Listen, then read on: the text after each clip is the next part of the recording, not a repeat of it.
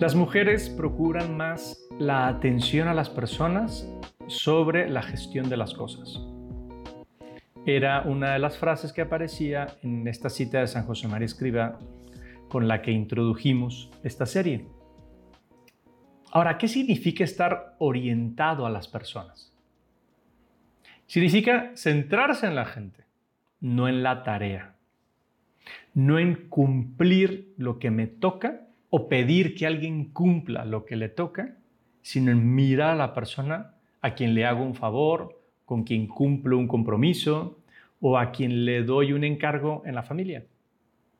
Por lo tanto, significa centrarse en las necesidades de la persona, en lo que le motiva, en para qué es bueno o qué le cuesta trabajo, y entonces ser comprensivo. Significa entonces escuchar a las personas, saber qué necesitan y actuar en consecuencia. Ahora, hay muchas razones por las cuales es importante ser orientado a las personas. A mí, de hecho, me gusta mucho el, lugar en el que trabajo, educación. Justamente nuestro modelo educativo es centrado en la persona. Entonces, esta idea la tengo clarísima. Porque al fin y al cabo, de lo que se trata no es de educar sino de ayudar a alguien a descubrir su potencial. Y, en ese sentido quiero transmitir ideas que no son para la educación, sino para todo, sí para la parte laboral, pero también para la parte familiar, incluso para la interacción social. Cuatro, cuatro me parece que son las razones por las cuales es importante centrarse en las personas. Primero, y la más evidente, las personas son más importantes que las tareas. La gente es quien hace que las cosas sucedan. La persona es la que crea, la que innova, la que genera resultados. Las tareas son simplemente pues esas herramientas para que logremos unos objetivos, pero no, no van a suceder solitos. Es como el tema de la inteligencia artificial, que pues de inteligencia no tiene mucho, es una programación que humanos han hecho. Hay humanos detrás de eso. Pues las personas son las que hacen que las cosas sucedan. Primera idea. Segunda, si yo consigo motivar a una persona a que cumpla su tarea, sucederá. En cambio, si todo es un cumplimiento, no necesariamente sucederá. Por lo tanto, necesito que esa persona se sienta valorada, respetada, escuchada.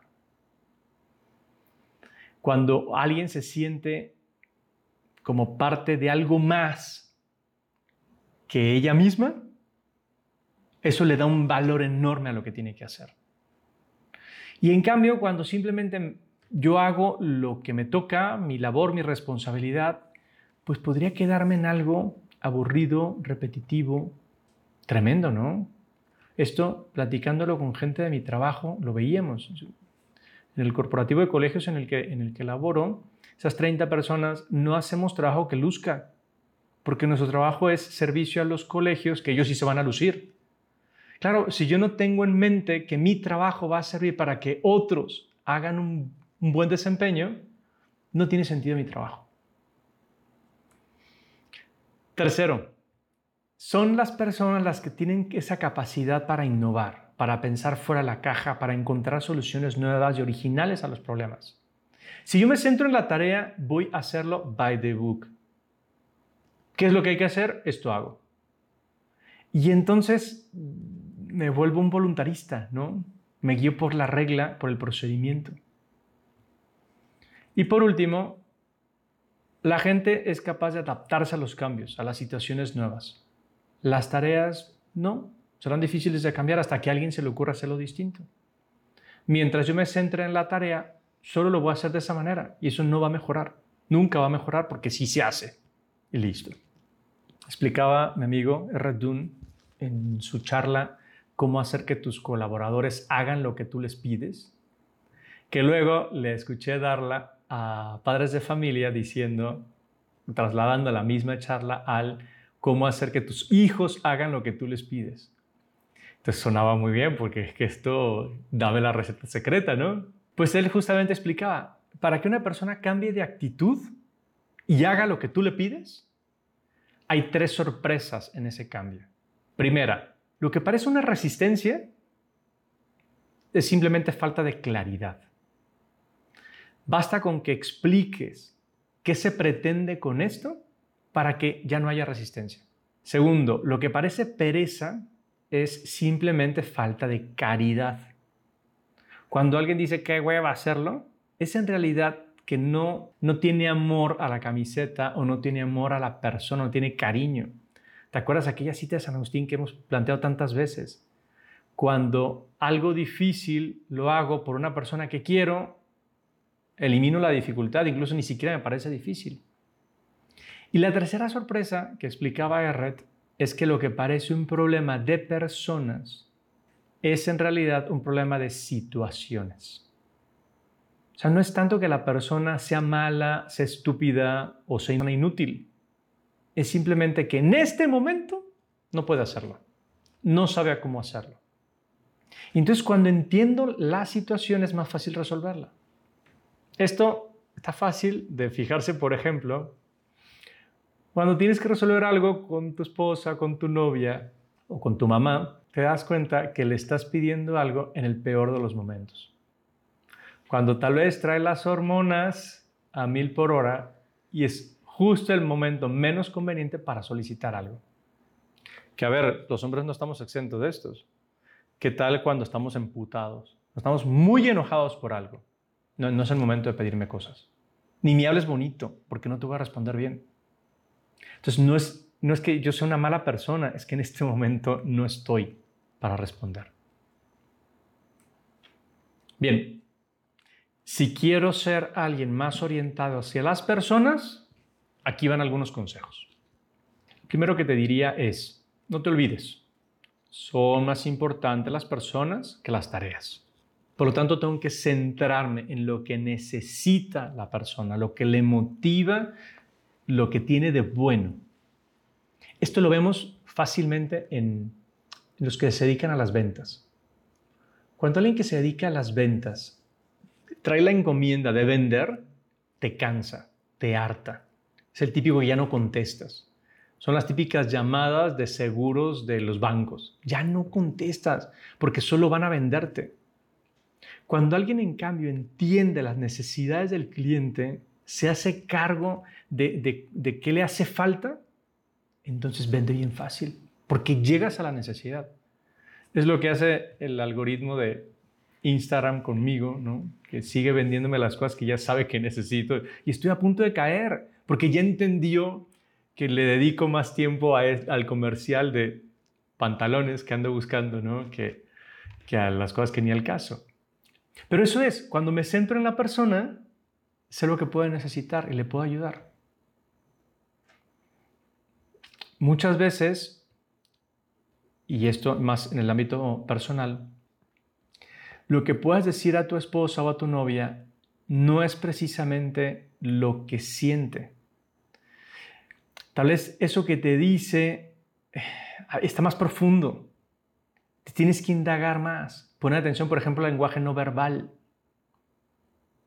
La esposa de, uno de mis colaboradores, el trabajo de Adrián, le, así, pues le abrió su alma y le dijo, es que lo que más me molesta es que no hagas lo que no te digo. Y dices, ah. O sea, ¿cómo? ¿Que no haga lo que no me dices? No, pues está complejo, ¿no? y entonces decía Adrián, dice, por ejemplo, me puso, me puso el caso de, cuando te digo como que hace falta barrer, es para que barras. Sí, pero no me lo has pedido. Pues te estoy diciendo. No, ese es el lenguaje que a veces nosotros no comprendemos porque nosotros somos directos, ¿no? Y las mujeres no necesariamente. Justo por, por no parecer como que nos están obligando, pues lo hacen como por el aire, ¿no? Me molesta que no hagas lo que no te digo. Pues es entender la necesidad de la otra persona. Atender a la persona. A mí me dijeron que yo tenía que hacer esto. No, compa, no necesariamente. A veces hay que hacer lo que no nos han pedido. Segunda, escucha. Y vamos a volver a uno de los temas que hemos hablado una y otra vez en estas últimas sesiones.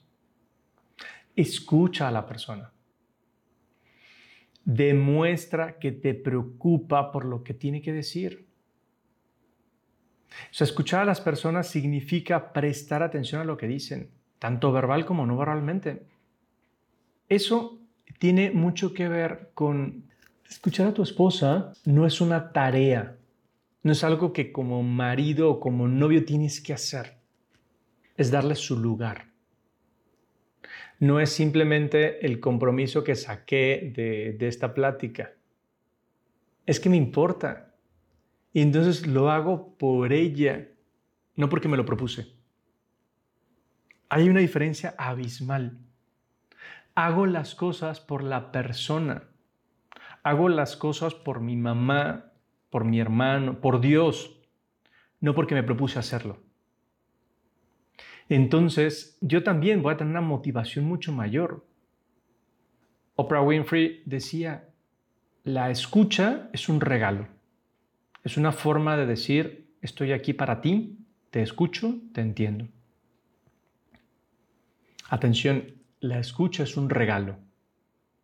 Nadie regala algo esperando a ver qué me van a regalar a mí. Eso solo sucede en los intercambios. Pero de manera ordinaria yo regalo algo no esperando que hagan algo a cambio. El regalo es un regalo y me da igual que hagas con ello. Pues cuando me detengo a escucharte, te estoy regalando mi tiempo. No voy a contabilizar. No voy a esperar que tú me respondas de la manera en que, que yo espero. Porque no espero nada. Es un regalo. Es un presente. La palabra presente es muy bonita, ¿eh? presente, que lo decimos en español, es me hago presente. O sea, aquí estoy. Doy un regalo, un presente. Pues eso es escuchar. Me hago presente. Me hago cargo de tus necesidades. Y entonces eso lleva a la motivación de las personas. Porque cuando yo demuestro que creo en alguien, que confío en alguien, ya no ando persiguiendo a la tarea, sino que estoy atento a la persona. Sobre todo lo logro cuando le doy un propósito, un sentido o un reto a lo que estoy haciendo. No lo hago por, por hacerlo, sino tiene una razón de fondo. Entonces hay que encontrar la motivación de la persona, porque no todo el mundo actúa igual. A veces podríamos pensar, pues es que pues ya le di dinero, ya le estoy pagando. No necesariamente no necesariamente eso es lo que motiva a alguien. Pienso, por ejemplo, en el caso de los hijos. Tal vez al principio uno les anima a hacer las cosas como un juego. Luego el juego ya no tiene tanto sentido y entonces lo, le digo que lo haga pues porque se lo estoy pidiendo, porque hace feliz a papá por esto. Pero entre más crecen, más necesidad de darles razones. Van entendiendo el porqué de las cosas y les motiva el fondo, ya no simplemente la tarea. Cuando algo se convierte en un reto, tiene mucho más gusto que cuando simplemente hay que hacerla porque hay que hacerla. Una penúltima idea.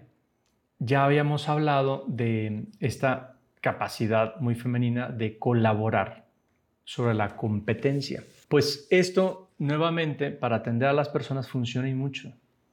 Cuando, cuando un grupo de personas se sienten responsables de, de los resultados, trabajan mejor. Porque entonces yo sé que mi trabajo es parte de algo más grande. Pero otra vez hay que ayudar a ver a la persona. Charles Dickens lo escribió bien bonito. Nadie es inútil en este mundo si es capaz de aligerar la carga de otro. Por lo tanto, no, no hago un trabajo más porque hay que hacerlo, sino por ayudar a otra persona. Eso mételo en tema de la casa. No ayudas a lavar trastes porque es mi chamba, porque no es una chamba. No ayudo a recoger la mesa porque es mi deber. No, lo hago porque, somos una familia, porque quiero mi familia y lo demuestro en hechos tan sencillos como este. Somos parte de un todo, somos parte de una familia, parte de una empresa, parte de un departamento y entonces eso me anima a hacerlo. Última idea. Centrarme en las personas es dar ejemplo. Entonces, no voy a demostrar que yo sé hacer algo, sino, no nos olvidemos, la gente sigue más fácilmente el testimonio que la instrucción. No me digas lo que tengo que hacer, muéstrame cómo. Entonces, si yo voy por delante mostrando el ejemplo de cómo se puede hacer, es más fácil que alguien lo haga. Es más fácil imitar que seguir unas instrucciones. Cualquiera ve más fácilmente un video con un tutorial que lee las instrucciones del producto. ¿Estamos de acuerdo? Bueno, centrar en la persona es mostrarle cómo se hace.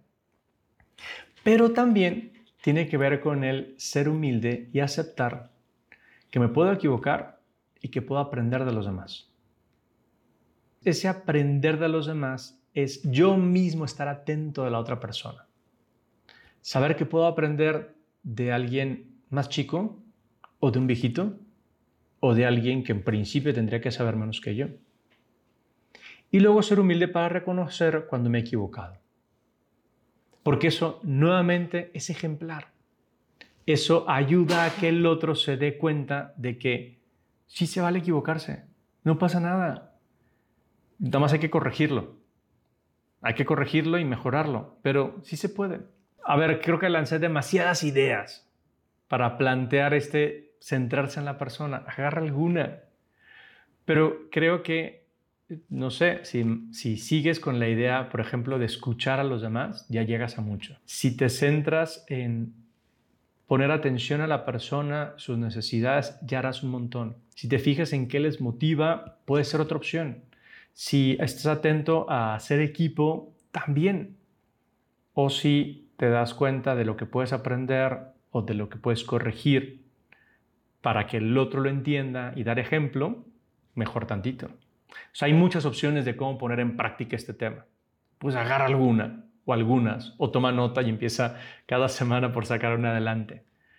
Creo que sin duda podemos avanzar y mucho en ese tema porque al fin y al cabo no somos gente aislada. El hecho de que convivamos con otras personas nos hace que nos tenga que importar lo que sucede con otros. Pon atención a los demás y ya verás cómo descubres la felicidad en la alegría del otro. Hasta aquí el tema de hoy, pero tal vez tienes alguna pregunta, alguna consulta, algún comentario o queja. Me dará mucho gusto que me escribas o que me mandes un voice note al WhatsApp 52 66 22 33 9702 o a la cuenta de Instagram arroba menos guion bajo común. Anímate, me interesa saber qué has pensado.